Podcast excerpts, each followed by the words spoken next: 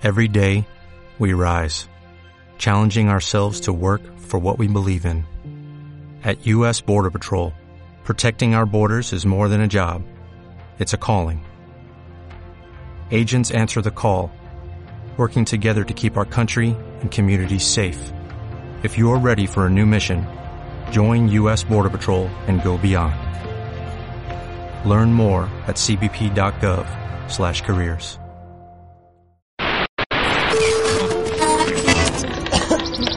Aquí comienza Mentes en Reposo, música y otras hierbas.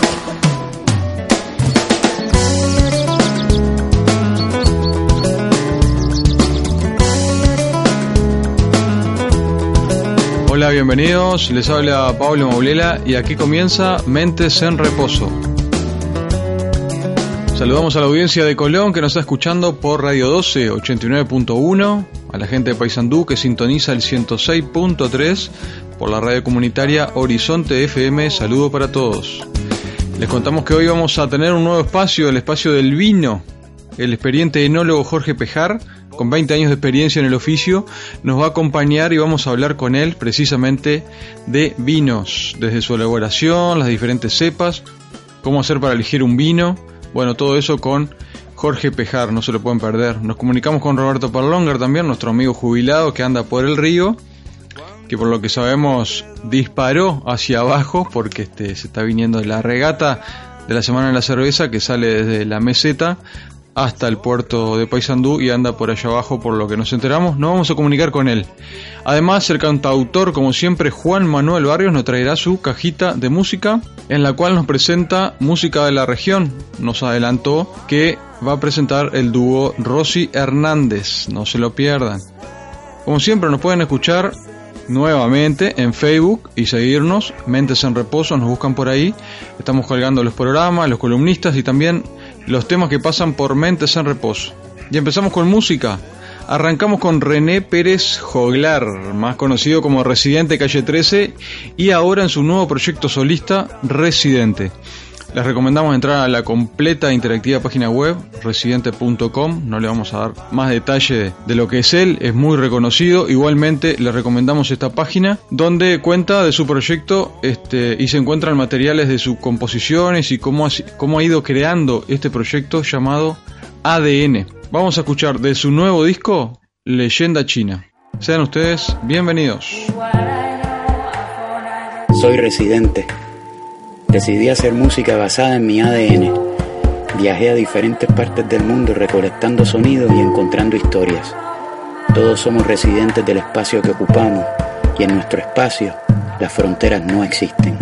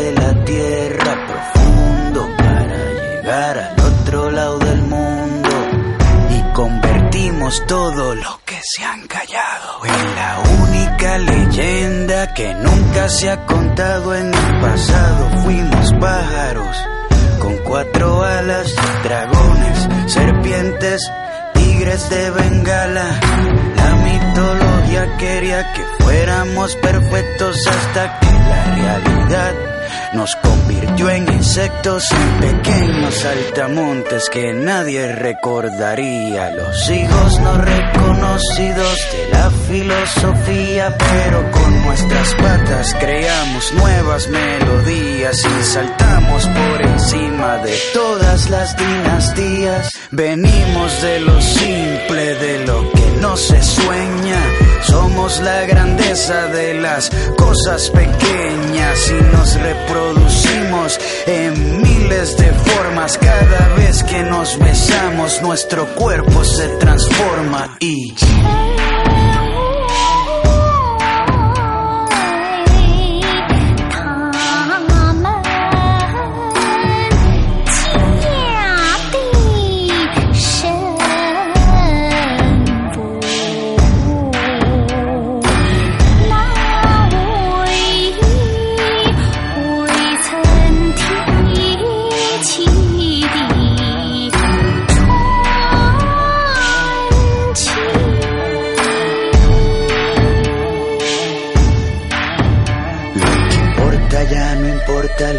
grande ahora es pequeño. Aquí la realidad es más poderosa que los sueños. A la fantasía del mundo la volvimos loca sin que tuviéramos que botar fuego por la boca sin que baja del cielo y aterriza en cualquier lote. Una sombrilla de papel de aceite hará que flotes mientras que una montaña de viento nos moja con aroma de té verde que soplan las hojas del agua del Pacífico. Penetra por la orilla de un río que corre con la piel amarilla.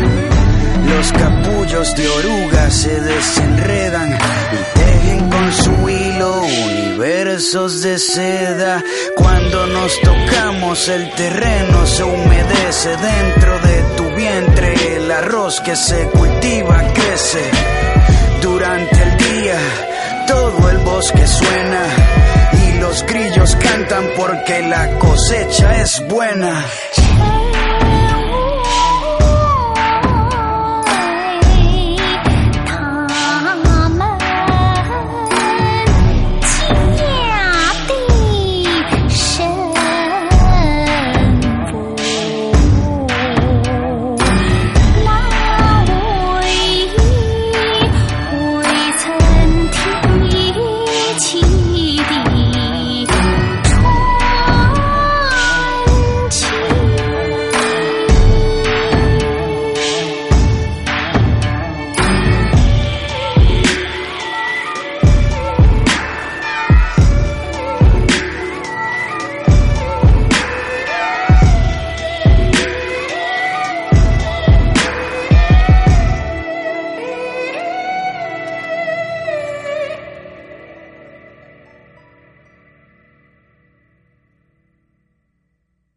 Mentes en reposo.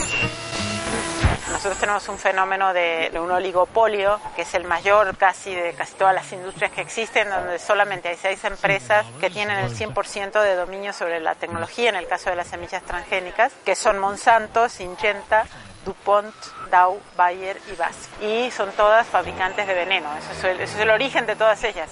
Incluso la Bayer se hace más conocida también por los medicamentos, pero en realidad son todas fabricantes de químicos desde el inicio.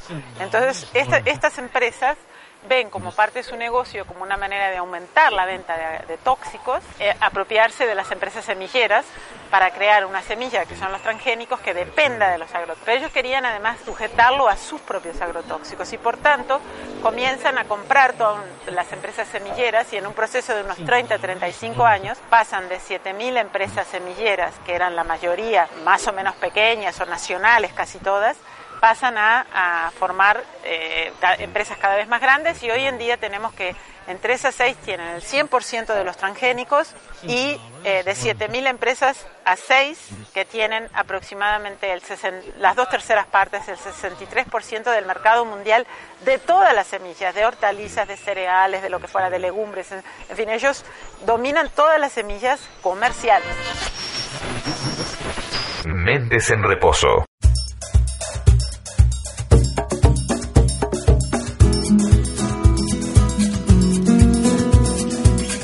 Amigos de Mentes en Reposo. Les saludo a Juan Manuel Barrios desde Paysandú y estamos aquí para presentarles una nueva edición de Cajita de Música. Cajita de Música recibe esta semana al dúo Rosy Hernández, dúo que aunque su género podríamos decir que es la música instrumental, escuchando en profundidad veremos que no es tan así. El dúo Rosy Hernández está integrado precisamente por Carla Rossi, cordobesa de nacimiento, pero que hace mucho tiempo está radicada en Colón. Eh, es una armonicista exquisita que ha participado en innumerables proyectos eh, con colegas de toda la región. Además, al igual que Matías, es docente en ambos lados del río, tanto en Colón y en Paysandú, de su instrumento, de la armónica. Actualmente fundadora de Che Jam, que es un ciclo que se va a retomar a partir del 21 de abril en el restaurante cervecería Río Místico, que será todos los viernes a las 22 y 30 y para lo cual ya le dejamos la invitación. La otra mitad de este interesantísimo dúo es Matías Hernández, excelente guitarrista. Ha tenido también, al igual que Carla, un intenso recorrido musical participando tanto en bandas de un perfil rockero como así también en formaciones acústicas con proyecciones de repente más folclórico. El sonido que logran juntos es altamente recomendable, lleno de matices y de virtuosismo, recorren un repertorio extensísimo que va desde temas de su propia autoría a temas de Aníbal Zampayo, Atahualpa Yupanqui, hasta estándares de jazz o del propio Luis Alberto Spinetta. La sorpresa que hablábamos es que de tanto en tanto Carla suma algunos breves pasajes a los sonidos acústicos de la guitarra armónica su luminosa voz. Precisamente de Luis Alberto Spinetta vamos a escuchar a continuación Durazno Sangrando, en la bellísima versión del dúo Rosy Hernández. Muchas gracias por acompañarnos nuevamente y nos vemos y nos escuchamos en la próxima cajita de música.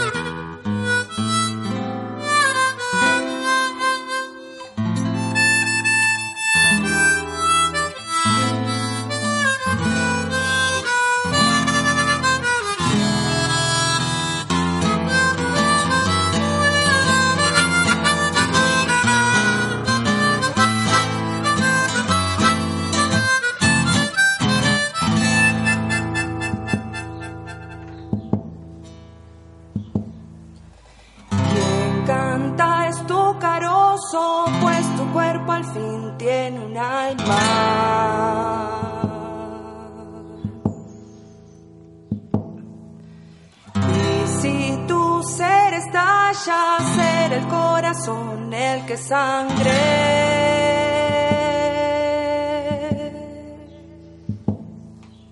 Y la canción que escuchas tu cuerpo abrirá con el alba.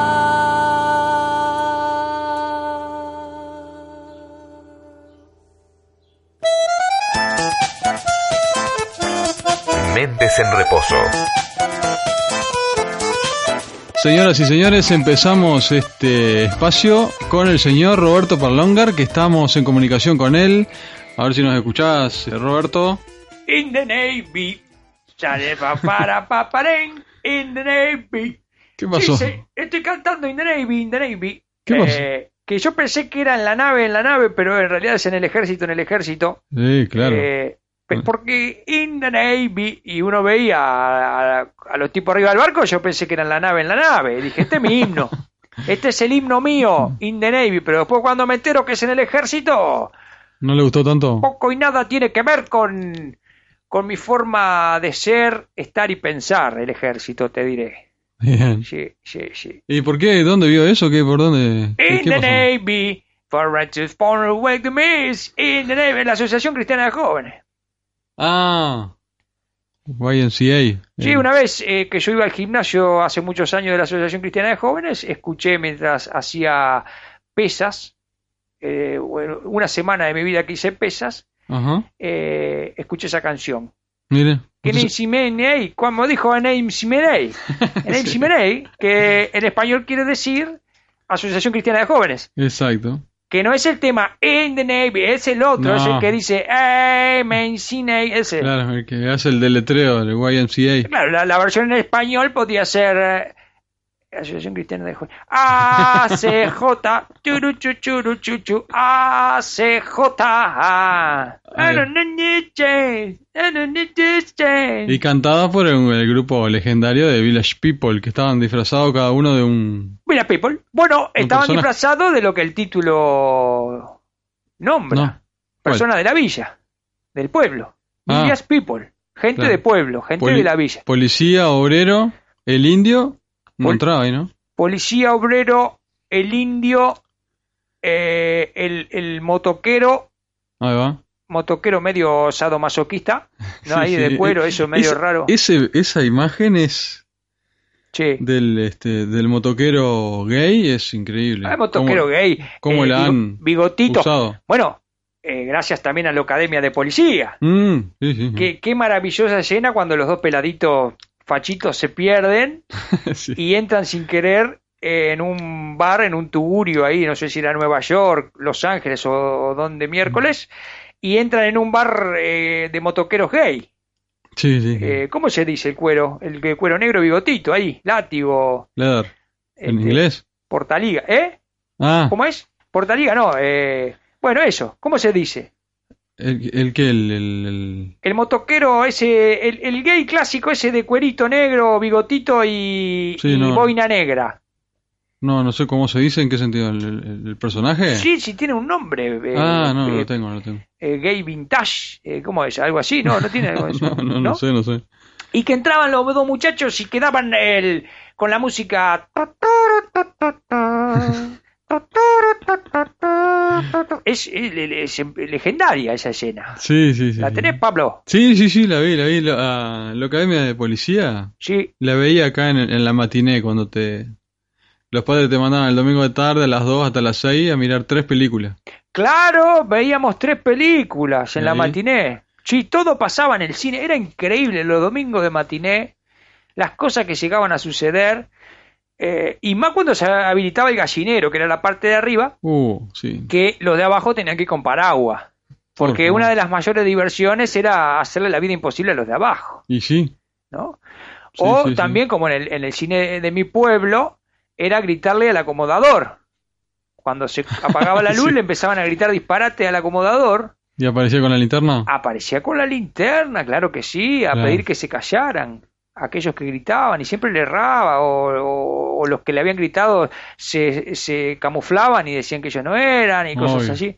Oye, yo era bastante civilizado en el cine, pero había, había gurizada que iba, no sé, no iba a mirar la película ni ahí. Iba a, a estar por arriba de la silla, a tirar, a meterse con las gurisas, a subir a ese gallinero que le decís vos. Bueno, ¿No te era un digo, relajo eso? Sí, sí, ahora, ahora que lo decís, ¿sabes dónde? eh, De verdad, ahora me, me- me trajiste un recuerdo de la memoria. La primera vez que escuché la canción esta de los Villas People fue en Sí. una película en el cine, Ah, claro. que todo el mundo golpeaba los pies al ritmo de la música. True, Ah, true, ah, true. ta, ta, ta. Sí, sí, sí, porque eran aquellos pisos de madera, Sí. de pinotea. Eh, No, y cuando se apagaba la luz, que empezaba la película, Sí, sí, era el escándalo también, del, golpeando el piso. Bueno, y lo más interesante de todo esto, hablando de temas de actualidad, es que el de los Village People, el, el, el mentor, que era uno de los cantantes Ah, que ¿sí? aparecía más ahí, No, no tenía un productor así aparte como... no, no, había uno de los cantantes, uno de los bigotitos ahí, un moreno bigotito, que todo el mundo lo tenía como, como la, la, la figura del emblema gay y todo eso. No era gay. No era gay. Qué crack, Es increíble. crack, crack. Vio ahí el producto y, Claro, y la, la, la, beta para vender un producto así y le rompió. claro, claro. Y hablando de, de productos y, y, y Village People y música, as- a ver cuándo fue, el, el- el lunes. El lunes me vi en la televisión, Canal 4 de Paysandú, que Sí. lo agarré por la internet, Ajá, la canción del litoral perdida. Sí. Eh, me, paro, me paro para aplaudirlo. Bien. Me paro para aplaudir el evento. Maravilloso. Ah, sí. Me encantó, me encantó. eh, Sí, muy dinámico. Pasaron una cantidad de músicos, artistas. La familia Leme, el chino Machín con los de Solángeles, Mirá. la Nelly Funky. eh, bueno, no sé, una cantidad, una cantidad. Aprende electrónica.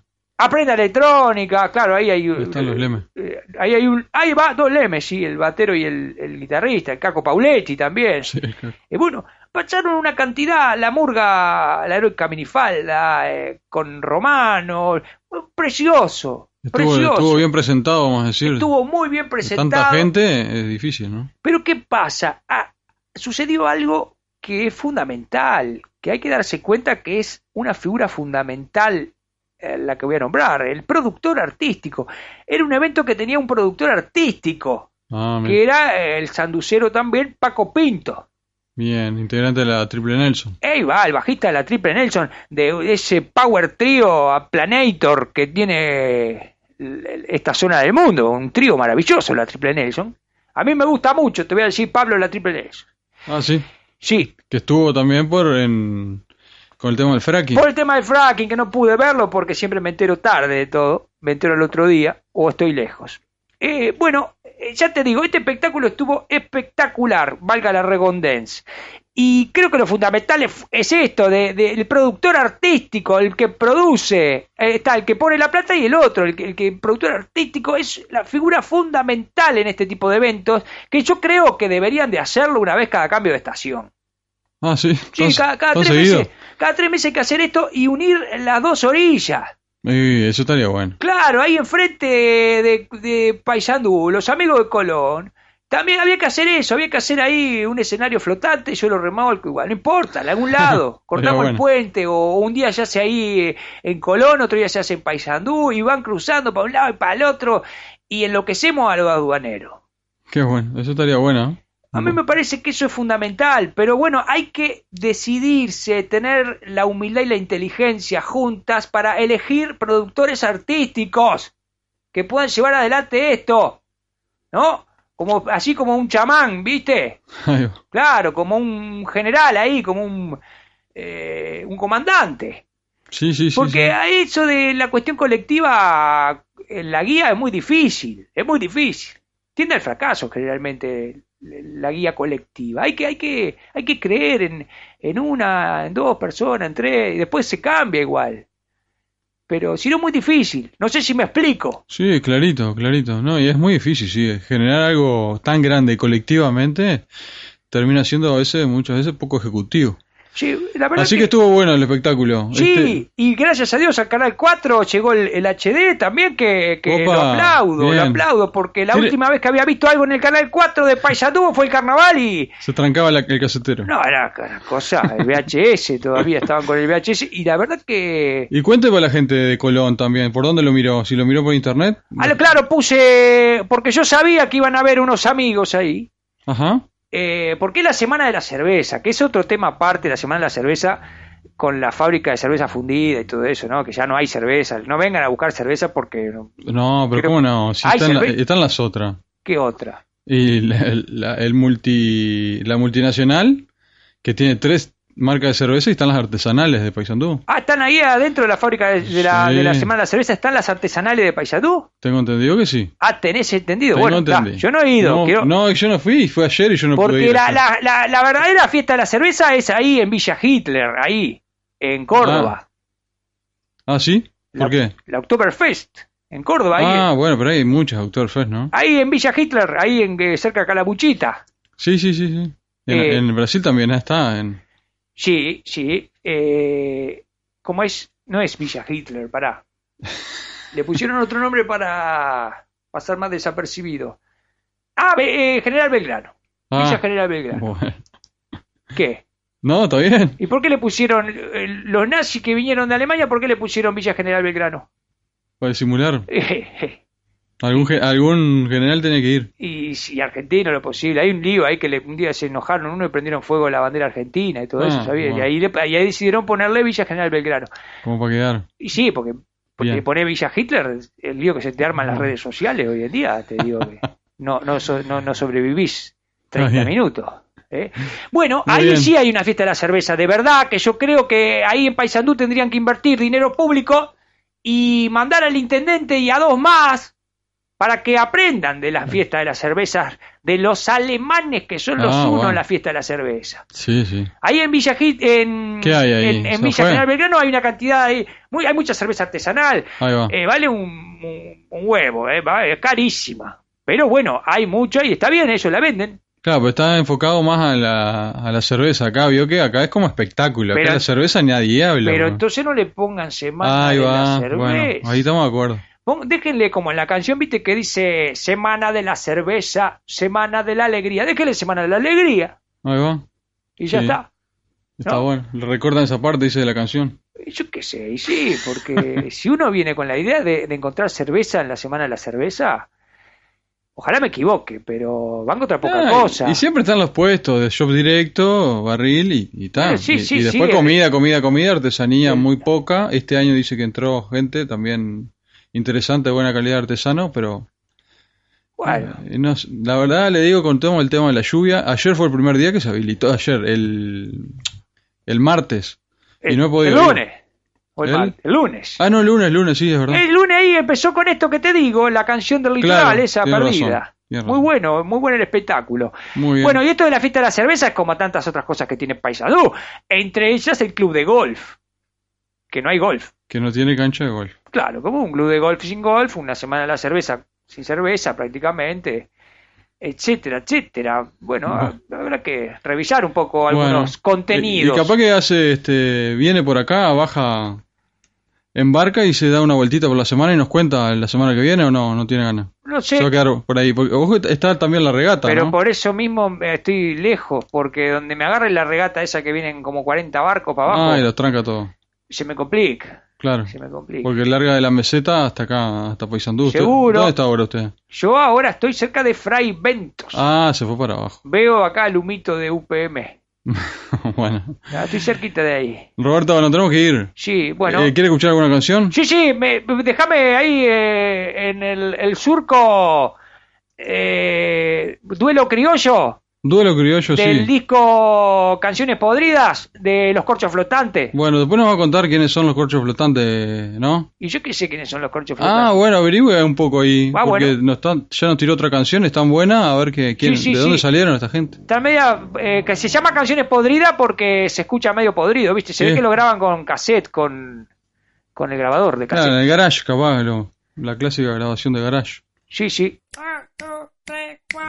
Mientras la luna serena baña con su luz de plata, como un sollozo de pena, se vuelve a oír su canción, la canción dulce y sentida, que todo el barrio escuchaba, cuando el silencio reinaba un caserón, de tal que fue la pila de arrabal, la flor del barrio, aquel que amaba un paseador.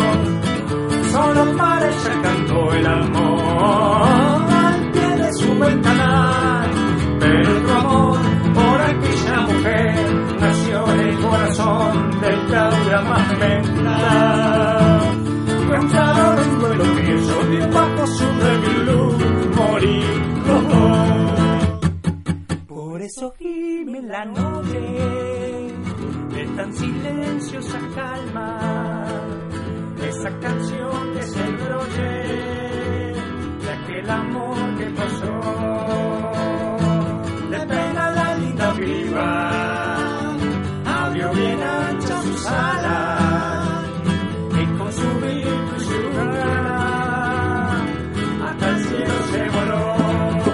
que fue la piba de arrabal, la flor del barrio aquel que amaba un payador. Solo para sacando el amor al pie de su ventana. Pero tu amor por aquella mujer nació en el corazón de Taura Magenta.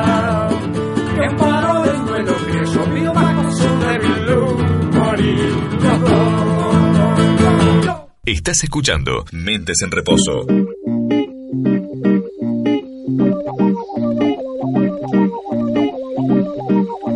Bueno, muy bien, seguimos en Mentes en Reposo y estamos con Jorge Pejar, ¿se nombra así? Jorge? Sí, perfecto. Estamos, vamos a hablar de vinos. Eh, ese es el tema, él es enólogo y bueno, y Jorge, presentate vos a ver. eh, ¿Cómo no? ¿Cómo no? Bueno, primero, muchas gracias por invitarme. Bueno, Este, no, yo soy enólogo desde el año 97. Este, bueno, le he dedicado eh, toda mi vida más o menos a, a la vitivinicultura, básicamente porque aparte de ser mi trabajo, eh, también ha sido mi hobby. O sea que buena combinación. Sí, soy de esos afortunados. Este, no, y yo pensaba de repente, digamos, si eh, arrancar este, este ciclo de charlas sobre vinos, este, como situando un poco a la gente, eh, digamos, sobre lo que es el vino. Ahí va. En sí, como para después entrar a profundizar un poco más en las distintas variedades, las distintas formas de elaboración, este, y por qué este mundo del vino eh, parece ser tan, tan complejo, que en realidad no lo es. Es simplemente que hay que conocer algunas cositas nada más, pero no tanto para, para hacer del vino, digamos, algo como, como para una, e- eh, una élite o, sea algo tan complejo que no esté al alcance de todo el mundo, sino que simplemente, eh, como todos los placeres en la vida, eh, cuanto mayor complejidad, mayor detalles tiene y vos podés apreciar esos detalles, más lo disfrutás. Eh, por ahí pasa un poco, ¿no? Bien. Este, y bueno, lo, lo primero que hay que tener en cuenta es que la, la- la definición de vino. Eh, la más básica, es que es el resultado de la fermentación alcohólica del jugo de la uva. Es por eso que, eh, por ley, no se le puede llamar vino a otro producto que no sea fermentado a partir del jugo de la uva. Ah, o sea, viste bien. que hay, hay fermentados de naranja, fermentados de ciruela, que les dicen vino de esto, vino de lo otro, no. Eh, eh, el vino, de, eh, cuando vos estás diciendo vino, es que proviene de la uva. Después todo lo demás son fermentados de determinadas cosas. O sea, eso es lo primero. Y después eh, hay algo que es muy importante, que e- es necesario entender para poder entender el vino y poder disfrutarlo, es que si nosotros entendemos que el vino es el resultado directo de la fermentación alcohólica del jugo de la uva, cualquier cosa que incida en la composición del jugo de la uva va a incidir en la composición del vino. Y si incide en la composición del vino, también es lógico que incida en sus características organolépticas, es decir, color, aroma y sabor, que eso después lo vamos a desglosar cuando hagamos una introducción a la Y por degustación. ejemplo, ¿qué cosas son las que Por ejemplo, eh, vos tenés una, una cepa, una planta de vid, ¿está? Bueno, ahí en esa planta hay todo un material genético que ya de por sí determina eh, el producto que va a salir de ahí. Por ejemplo, dentro de las variedades tintas tenés el Merlot, el Cabernet Sauvignon, eh, el Carmener, el Cabernet Franc, eh, el Tanat, el Syrah, Marcelán, Sinfandel, hay un montón de variedades. Lo mismo en las blancas. Este, Es ahí que no es lo mismo que sea plantada acá que en Francia, por ejemplo. Esa es la otra parte. Ah. Esa es la otra parte. Por ejemplo, si nosotros tenemos un Tanat. ¿ah? Eh, que es una cepa de origen francés que viene del suroeste de, de- de Francia, originariamente, eh, donde Uruguay es el único país que se caracteriza por elaborarlo en forma monovarietal, es decir, hacer vinos solo de Tanat. Ah. Eh, esto, ¿qué pasa? El material genético, partiendo de la misma planta, o sea, que son clones, o sea, que la información genética eh, de un taná y del otro, siendo el mismo clon, es la misma, bueno, vos tenés condiciones de suelo que son distintas y condiciones de clima que también son diferentes. Entonces, ¿qué pasa? Si un- una cepa, por ejemplo, está plantada en un suelo que es muy pobre con determinadas características de acidez o determinado contenido de materia orgánica, todo eso va a incidir en el desarrollo foliar y a su vez incide, digamos, en las cosas que la planta, de- de- eh, los minerales de los cuales la planta se está alimentando. Incluso determina junto con el clima la forma en que esa planta se, eh, se nutre y a su vez crece. y todo esto está interrelacionado. No es lo mismo eh, un taná plantado en Francia que un taná plantado en Uruguay. Y si volvemos de nuevo, por eso te digo, es una definición muy básica, pero es, muy lógica. Todo lo que incide en la composición de la uva va a incidir en la composición del vino. Entonces es muy lógico que a, pesar de que estemos hablando del mismo material genético, que los dos sean taná, eh, es lógico que el taná de Francia va a ser diferente al taná de Uruguay. No va a ser ni mejor ni peor, sino que va a ser distinto por lo menos la materia prima que vas a obtener, es la, eh, eh, o sea, ya viene, ya te está dando cosas diferentes.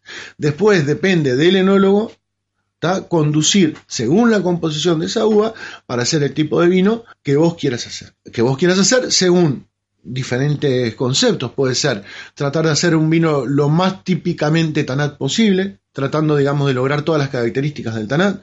También, por ejemplo, podría ser hacer un tanat diferente, que entonces sería innovar en cuanto a determinadas características del taná. Eh, por ejemplo, el taná se caracteriza por ser un, una variedad muy estructurada. Quizás algo innovador sería hacer un taná mucho más suave, pero que a su vez no pierda otras características del taná. O sea, todo dentro de lo que es el marco de lo que te permite hacer la variedad. Ahí va. Mira, yo pensaba que de la uva tanat salía un tanat y, y chao. No. Hay, hay, distintas maneras. Y ahí ya te deriva, es, esa es una, y la otra es las funciones, que después me contestaba, uh -huh. del enólogo.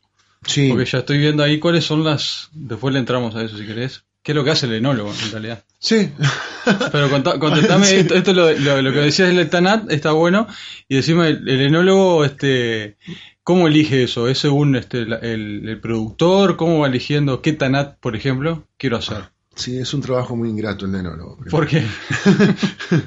Porque... Hay una parte comercial, debe haber muchas patas. ¿eh? Ah, tiene muchas patas, sí. Pero para antes te termino con una cosita del tanat. Para que te des cuenta, estamos hablando de la diversidad del taná, por ejemplo, según el origen del suelo o donde esté plantado, ¿no? Que por supuesto también incide mucho en cómo conduzca la viña. No es lo mismo un viñedo en un parral que en una espaldera que en una lira, porque ahí vos vas a tener hojas que van a estar haciendo más fotosíntesis, eh, por ejemplo, que eh, en un sistema más cerrado, en fin, hay todo un montón de manejo también del viñedo, donde eh, también eso incide. Ahora, Vos, por ejemplo, un tanat que, del tanat, que es una uva tinta, vos podés obtener vino tinto, podés obtener vino rosado e incluso vino blanco de tanat. Que esos serían los vinos blancos elaborados a partir de uvas tintas, se llaman blanc de noir. Porque. Blanco del negro. Según, según, claro, porque en realidad el, el, la materia colorante está en la cáscara. Entonces, si vos a través de la elaboración lográs, antes de que se inicie la fermentación, ni bien estás eh, procesando la uva, poder separar el jugo de las cáscaras, eh, no das tiempo a que el color pase. Ah, bueno. Entonces, se puede llegar a hacer vino, habiendo tantas variedades blancas, Sí. no tiene mucho sentido. Pero bueno, hay gente que lo ha hecho. También era un poco lo que vos decías, como un tema original. Por ejemplo, la bodega Pisano, me acuerdo, eh, hubo un año que sacó eh, un método champenois, o sea, un espumoso natural, eh, que el vino blanco base estaba hecho con, con Claro. Bueno, Digo, ¿qué ventaja tiene eso frente a hacerlo con Chardonnay? Y bueno, que lo estás haciendo con Tanat. Y bueno, claro, y es original. ¿y cómo estaba? ¿Eh? ¿Lo probaste? Sí, sí, más vale, ¿Sí? no, no, todo lo que venga de Pisano eh, es bueno. Son... No, por suerte tenemos muy buenas bodegas acá en Uruguay. eh, te podrán gustar algunos vinos más o menos, pero no son. La gente está elaborando muy bien. Este, no, y con respecto a, lo que me preguntabas del trabajo del enólogo, o sea, hay una cuestión, nuestro trabajo está limitado eh, básicamente a la calidad de la uva. Vos no podés hacer eh, un vino excelente con una uva que de repente tuvo una, una maduración deficiente o tuvo un problema sanitario, porque todo eso, digamos, se, eh, se transmite desde el punto de vista organoléptico, o sea, ya sea en los aromas o en los sabores. Entonces, primero, vos tenés que saber con qué uva estás trabajando para después tomar los, eh, las decisiones al momento de la elaboración para poder conducir esa, eh, eh, esa vinificación. ¿Cómo te puedo decir? Eh, desde que la uva ingresa a la bodega, cada día es muy importante, para que te hagas una idea, ¿no? Eh, la fermentación alcohólica de un vino demora aproximadamente 8 días, donde en esos 8 días el jugo de la uva se transforma en vino. Ahora, vos en todo ese tiempo eh, tenés condiciones muy diferentes. Vos, por ejemplo, cuando recién procesás la uva, vos tenés en el jugo, básicamente tenés agua, azúcar, ácidos orgánicos eh, y nada más. O sea, agua vegetal, ¿no? Sí, sí, Azúcares sí. naturales y Después bueno, vos sembrás las levaduras, que son los microorganismos responsables de transformar el azúcar del jugo en, en alcohol. O sea, cada 17 gramos eh, de azúcar por litro que tenga el jugo se forma un 1% de alcohol. Una vez que vos sembrás la levadura, el medio empieza a cambiar. O sea, vos ya empezás a tener agua, azúcar, ácido y un poquito de alcohol. Y producción de gas carbónico también, ¿no? Esa, esa es una de las funciones del en- enólogo. Digamos que eso se encarga, básicamente, igual se encarga la naturaleza. Ah, está, está. Pero, la, pero la, la parte de la levadura. es que- Sí, porque, ¿qué pasa? Hay levaduras que se las llama indígenas, que son levaduras que, que ya vienen con la uva, que están pegadas en la cáscara. Ajá. ¿Viste cuando vos agarrás una manzana o una ciruela que parece que está como empañada? Sí, sí. ¿Viste que le sacás lustre? Sí. Bueno, eh, eh, esa capita blanca que hay, como que está como empañada, no son restos de remedio de fitosanitario o algo por el estilo. Ah, mira. Es una capa seria natural que se llama pruina. En esa pruina están pegados un montón de microorganismos. En el caso de las, de, de las uvas, ahí están pegadas varias cepas de levaduras indígenas. Que las levaduras son hongos. Sí, sí. Básicamente son hongos, ¿no? Y estas levaduras lo que hacen es transformar el azúcar en alcohol y en gas carbónico. O sea, son las que hacen la fermentación. Justamente, fermentación viene de ferver, que quiere decir hervir. Porque antiguamente no se sabía de esto, entonces, claro, como se desprendía gas carbónico, eh, los antiguos pensaban que eso estaba hirviendo, porque parecía que estuviera hirviendo, pero en realidad era el desprendimiento de gas carbónico producto de la acción de estos microorganismos. El tema es que al momento que vos vas a, a, por ejemplo, a conducir una vinificación, que vos tenés que elaborar un vino determinado, por ejemplo, pues ya tenés comprometido ponerle como acá, como Falcones, por ejemplo, que vende para Canadá, ¿no? Hay un taná que es muy particular, que, eh, o sea, tiene que ser todos los años, no igual, pero sí tiene que tener el mismo perfil, ¿está? Porque es una de las grandes cosas que tienen los vinos. Eh, si bien nunca un vino va a ser igual a otro año a año, vos tenés que mantener un determinado estilo, un determinado perfil. O sea, la gente que sabe de vino no te va a exigir que un vino sea como la Coca-Cola. Sí, Me explico claro. que sea siempre igual. Sí, sí. Porque acá no estamos hablando, digamos, de, de- de una receta. Acá, con años que son diferentes, con condiciones que son distintas, viene una uva que es eh, la uva que está plantada ahí, pero también, o sea, cada año esa uva es reflejo de las condiciones de ese año. ¿Me explico? Porque hay años que de repente, yo que sé, en un taná puede llegar a medio por ciento más de alcohol que, o un 1% más. O sea, puede tener un taná un año de 12 grados y otro año de 13, Mirá. 13% de alcohol. Pero el tema es que vos tenés que mantener el perfil y el estilo. Y ahí es donde entra, por ejemplo, el trabajo de las levaduras, porque las levaduras también, aparte de transformar en alcohol, eh, perdón, el azúcar en alcohol, también producen sustancias aromáticas que justamente van, van determinando eh, un perfil aromático también. Entonces sí, eh, normalmente lo que se hace, se trabaja, en vez de dejar que trabajen las levaduras indígenas, se trabaja con una levadura seleccionada para asegurar que es una cepa ya conocida y entonces todos los años por lo menos ir disminuyendo las variabilidades Ah. que te pueden dar las distintas condiciones. Muy bien, bueno, vamos a hacer un corte pequeño de, de una cancioncita. ¿Quieres escuchar algo? ¿Se te ocurre? Sí, cualquier cosa del Chito Neme. Bien, bien, estamos este, con Jorge Pejar, enólogo, estamos hablando de vinos y ya volvemos.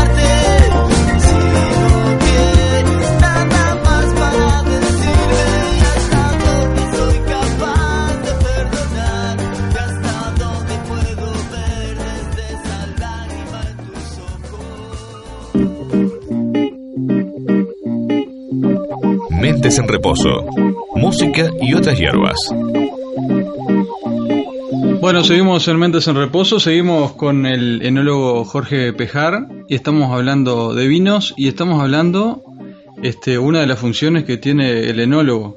¿Qué otras cosas hace? Mira, hay, hay, hay un dicho que está, está buenísimo, eh, que dice, bueno, si vos dejas a Dios hacer vino, en realidad lo que termina siendo es vinagre. Porque claro, el proceso natural de la, de la vinificación es eso, o sea, primero se transforma en vino por la acción de, la, de las levaduras y después se transforma en vinagre por oxidación del etanol y el trabajo de, la, de las bacterias acéticas. Claro, convengamos que a Dios no le interesa hacer vino, ¿no? Eso le interesa más bien a los hombres. Digamos que dentro de lo que es el proceso de composición está muy bien pensado. Pero bueno, eh, buena parte, digamos, de nuestro trabajo, o sea, lo más básico es eso, parar el proceso justamente antes que se haga vinagre, ¿no? Antes Eh, que se pique. ¿Cuál es la diferencia cuando hablamos fuera de micrófono entre el enólogo y el vitivinicultor? Como dijiste que son cosas diferentes, que yo en mi ignorancia pensaba que era lo mismo. No, eh, a ver, una cosa es... eh, Porque son carreras, para empezar, distintas. O está una dentro de la otra, ¿cómo es eso? No, o sea, a ver, eh, una cosa es la viticultura y otra cosa es la vitivinicultura. Y otra cosa son eh, los enólogos, si bien es todo más o menos lo mismo, menos la parte de- del, del, del- del viticultor. O sea, porque uno po- eh, o sea, cuando vos hablas de enología, hablas netamente, digamos, ya de- de- del proceso de vinificación. Cuando vos hablas de viticultura, estás hablando eh, incluso de la uva de mesa, por ejemplo. Ah, bien. Eh, hay una es una parte más agronómica, si se quiere, de todo esto que es la vitivinicultura, que abarca las dos cosas. Pero digamos, cuando si vos te presentas como enólogo, quiere decir que tu fuerte es, eh, es, Solo el vino. es la elaboración, el control de calidad, ese tipo de cosas. Ahora, por supuesto, no podés saber cómo hacer un vino si no conocés la fisiología de, de la planta. Porque eh, si no, sería, sería lo mismo aplicar una receta. Y el tema es que acá justamente no hay, no, no hay receta posible, porque no todas las condiciones son iguales todos los años. Sí, esto es una, una gran parte de, de artesanía, ¿no? Porque tenés que saber cómo viene la uva. Cómo viene en el sentido de que qué pasó en ese campo. Eh, tenés que tener ese seguimiento. Llovió, sequía, me imagino, todo, todo un seguimiento antes de no ir, nada, mirá, juntaron la uva y ya voy para ahí, ¿no? Tenés que tener todo un... Y bueno, ahí, es- ahí, está la, ahí está la gran diferencia, justamente. Y todo ese tipo de trabajo, cuanto más eh, meticuloso sea, más se nota. Ahí va. ¿tá? Porque hay muchas formas de trabajar, como en todo, ¿no? Este, hay elaboraciones que de, eh, de repente son más industriales, más, este, donde no importa tanto, digamos, eh, determinadas particularidades del vino, sino que simplemente salga bien y sea algo rico, Ahí va. fácil de tomar. Pero ahí de repente ya, que, que eso normalmente son los vinos de mesa, que son, que son productos, no, es- no es que tengan menos cuidado que los otros, el tema es que hay uvas o manejos de viñedo que no te permiten hacer un vino fino. ¿Qué pasa? También eh, la tipicidad de cada variedad depende muchísimo del rendimiento por hectárea, o sea, de, los kilos que provoca. Entonces, no es lo mismo una planta que tiene una producción controlada y reducida, que, eh, por ejemplo, no es lo mismo un- una hectárea de taná que te dé 7.000, 8.000 kilos por hectárea que un cuadro de taná de una hectárea que vos de repente lo podés llegar a dar hasta, eh, podés hacer que, que rinda hasta 25.000 kilos por hectárea. Eso no va a ser de buena calidad, entiendo. O, o de tan... No es que no vaya a ser de buena calidad, depende del objetivo. Si vos querés hacer un vino fino, un vino de guarda, un vino que de repente esté pronto para tomar dentro de 3 o 4 años, Sí. o sea que van a ser vinos más complejos, con, con, eh, con- con otras características, bueno, no podés esperar sacarlo de, de, eh, de- de un, de un rendimiento tan alto. Ahí va. Ahora, pero si tu objetivo es hacer vino del año, un vino fresco para tomar todos los días. Eh, no tiene sentido eh, sacarlo de un taná de 7.000, 8.000 kilos por hectárea. Sacarlo del otro. Pero, eh, el tema es que depende del- de- del objetivo. De lo que vos quieras sacar como producto. Exactamente. Y justamente tiene que haber un, un acuerdo este, entre este, el, el enólogo y el, y el- y el viticultor sobre lo que se quiere hacer. Ya antes de plantarlo, ya tiene que, supongo yo que... Por lo menos antes de cosecharlo. Eso, o sea, de, de- de- de podarlo, digamos, y, y- y de cosecharlo. Tenés que tener una idea de, de eso. Porque yo te digo, desde el sistema de conducción hasta el rendimiento por hectárea, eso vos lo controlas con la poda. Claro. Eh, según lo, como vos lo podés, la cantidad de yemas que dejes fértiles es la cantidad de uva que vas a tener. Es un trabajo como de, de muchas puntas en el sentido que tenés que estar en, en coordinación con, ¿no? Sí. Más, no te digo, no sé si es marketing, pero digo, vamos a sacar tal producto, dice el- la bodega. Ya tiene que ir toda la línea para abajo de producción al tanto de todo eso, ¿no? Sí. ¿Qué van a plantar? El que cuida la- el viñedo, to- todo, todo, todo. Sí, aparte el tema que tiene... ¿Se piensa así o, o, o- no es así? No se piensa así. El problema es que normalmente las condiciones comerciales, y más ahora eh, en estos momentos, ¿Se eh, condiciona? Eh, son complicadas. Porque, ¿qué pasa? La viña y la vitivinicultura en general, pero el viñedo es un proyecto a largo plazo. O sea, vos la plantás y recién a los cuatro años tenés la primera cosecha. Claro. Aparte, digo, tiene un costo de plantación muy, muy alto. Eh, a su vez también, de- si vos ves lo que es Uruguay dentro de lo que es el mundo vitivinícola, eh, Uruguay tiene la gran ventaja de que es el único país que conserva, o casi el único que conserva bodegas familiares. Ah, mirá.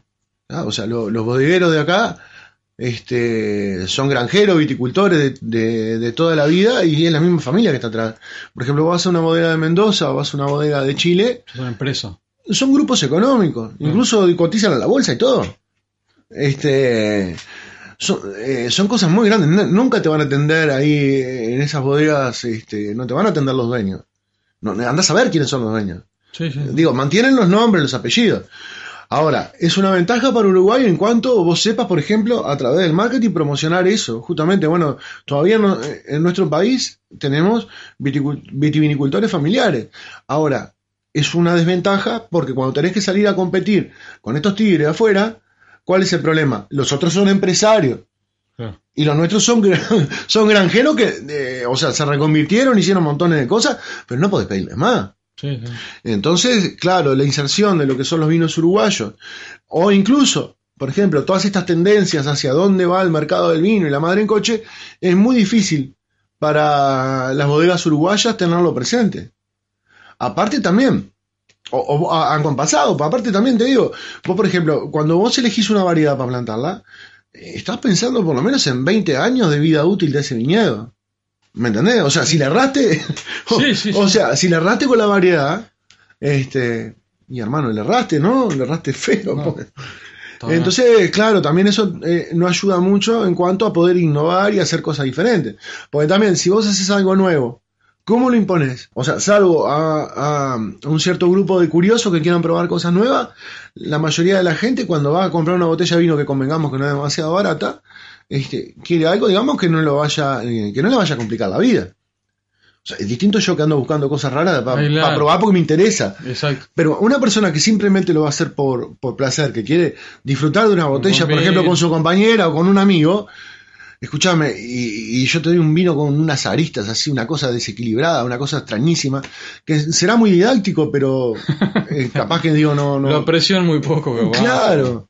Este, y mirá que eso me costó entenderlo a mí, eh, incluso. Me costó entenderlo muchísimo. No, y siempre morimos, el- yo me imagino que nos capa el vino al tema del pequeño mercado que tenemos nosotros, ¿no? Sí. Que eso no te deja tampoco indagar mucho, porque siempre estás en la misma de que Sí, pero si yo te digo que todo el vino que se produce en Uruguay se toma se acá, toma acá. más todo lo que se está importando. Guarda, que mirá que en lo del Mercosur, o sea, en realidad eh, se aplica para todos los demás países menos para nosotros, ¿no? Eh, o sea, Ya he oído esto- eso, sí. eh, o sea, lo que entra de vino argentino y brasilero, fraccionado, fraccionado, gracias a Dios todavía que no entra, no entran a granel. Porque don- donde abran de todo, digamos, la, la reglamentación vitivinícola del Mercosur, este, Nos mata. Ah, sí, nos matan, sí. Nos ya nos están matando. Porque- entrando. Bueno, pero es lo que te digo, los uruguayos, aparte de tomarse todo el vino que producimos nosotros, nos tomamos No. todo lo que nos viene de, de- de afuera. O sea Bueno. que, eh, o sea, es un mercado chico, pero digamos, Tomador. rinde, seguro.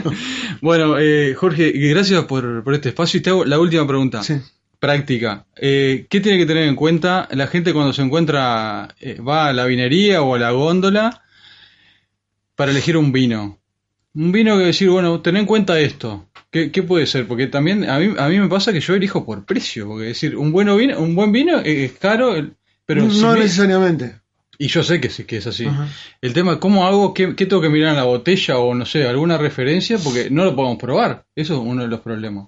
No, el problema es que en Paysandú no hay vinerías. Si vos estuvieras, por ejemplo, en Montevideo, hay Sí. vinerías como Las Cruavas o La Bodeguita, hay un montón, ¿eh? Sí. Normalmente tienen vinos para degustar. Sí, te dan, sí, sí, sí, yo estuve allá. y- Este, eh, el problema es que, claro, que acá no tenemos un lugar donde ir a comprar a, a comprar vino ni que te asesoren con respecto al vino, porque normalmente es, es, eh, el mismo encargado de venderte quien te asesora, que te pregunta Sí. qué tipo de vino a vos te O ¿qué, gusta. va- ¿Qué van a hacer? Mira, voy a hacer una cazuela. Yo me acuerdo que iba allá. Ah, mira, tenés este, pa. Exactamente, ¿viste? Ah, Eh, así que marchá. Acá no existe. No, no, no, no, no marchá. si no voy a comprar el super, marcho. Porque, Eh, claro, lo que pasa es que el súper es, es como todo lo del súper. sí, Eh, está ahí en la góndola. y Está ahí en la góndola y está arreglado, digamos, también según. Según la eh, promoción del momento, porque eh, yo veo un conchitoro a 150, 60 pesos y siempre llama la atención. Y está a la altura de mis ojos, siempre. ¿no? Claro. Te vende eso y después tenés un pisano por allá. Claro, eh, el tema primero, digamos que, eh, ah, ¿cómo decirte? Lo primero que tenés que, que tenés que tener claro es conocer las variedades. Saber que no es lo mismo un Cabernet Sauvignon que un Taná que un Merlot. Entonces, en función de eso, del tipo de vino que a vos te guste, ya por lo menos ahí tenés una referencia. Otra cosa, otra referencia, es que vos sabés que si el vino está en una botella de tres cuartos y dice BCP, Ahí va, sí. que quiere decir vino de calidad preferente, estamos hablando que es un vino que por lo menos analíticamente cumple con todos los requisitos de un vino fino, o sea, de alta calidad, Bien. más allá del precio. ¿Argentina tiene eso? Lo, eh, si, si, vino de contrabando, no. No, no, no. Pero si, eh, si está escuchando gente de Colón ahora en Colón que. Claro, no, no, no. Eh, no, Argen, en Argentina. ¿Tiene alguna referencia a ese estilo? no, no, no, no. No, no, no, no. Ellos tienen otras nomenclaturas. Por ejemplo, los vinos varietales, para ponerle la, la el nombre de la variedad, este por cómo está presentado, más bien al estar hecho por una bodega y que no sea vino casero.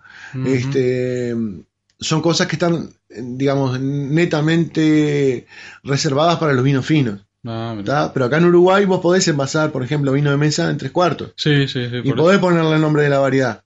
Pero mientras le pongas vino de mesa. Bien. ¿ah?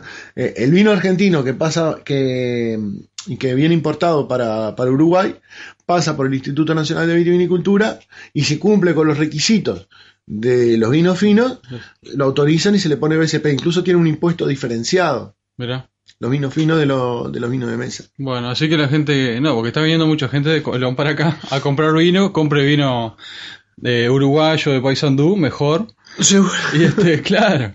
Sí, Y, este, y que hay vinos de calidad, ¿no? sí hay, muy, hay muy buenos vinos. Hay que- así que hay que informarse, este, informarse un poquito para tratar de tomar un buen vino, porque a veces es verdad, digo, yo, el entorno mío, además que no es muy vinero de, de- de- de seguirlo, siempre definís por el precio, entonces sabemos que no, no, no, no. que no, define. No. Este, después hay oportunidades como son los salones de vino fino, viste, que se organizan eh, yo- una vez al año, más o menos, en distintos lugares donde justamente podés ir a probar los distintos productos. Este. Pero bueno, primero, para los argentinos, recuerden que no todos los vinos tintos son Malbec. Cabernet Sauvignon, que no hay otras cosas, y para los uruguayos también que sepan que No hay hay otro tipo de.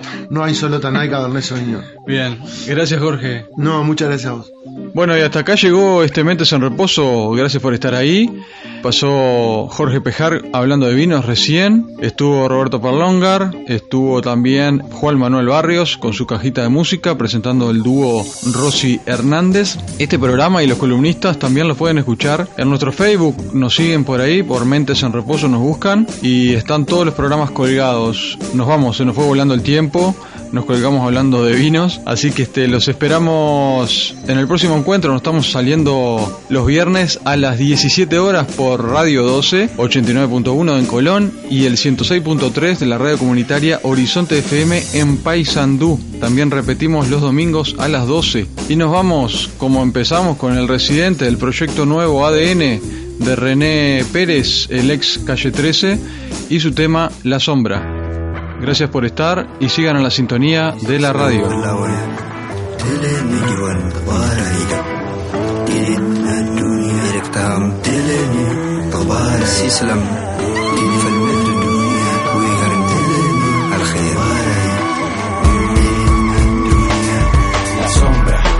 Se ve a primera vista. No necesita ser protagonista. Te da lo que la luz no te revela, lo que no tiene sombra, parece que vuela. No se le suben los humos a la cabeza. Porque aunque sea gigante no pesa. Sobresale sin ser luminosa. Le da volumen a las cosas. Te cuenta que la belleza es fea. Es lo que la luz no quiere que vea. No le teme al sol ni a su sistema. Porque con el fuego no se quema. Se olvidan rápido de ella porque aunque camine firme no deja huellas. Hablan del universo pero nadie da nombre. Entre el huevo y la gallina primero fue la sombra.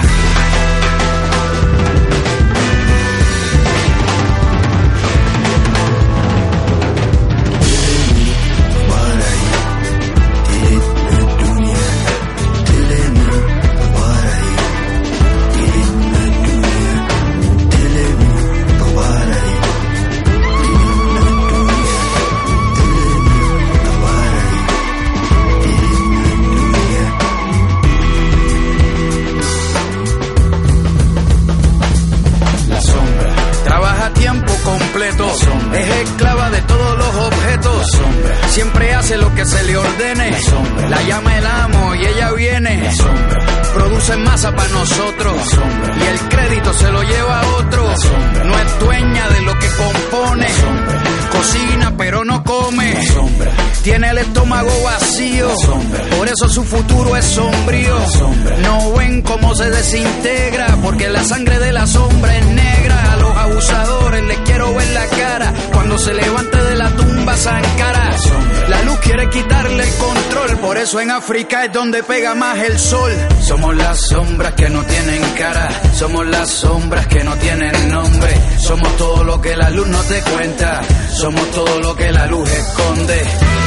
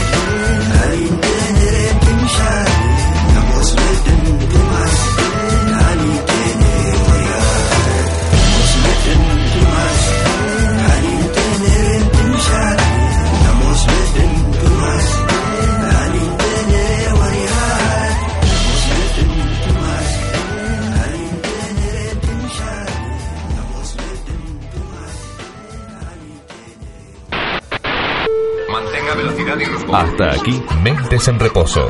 Música y otras hierbas. Too much, too much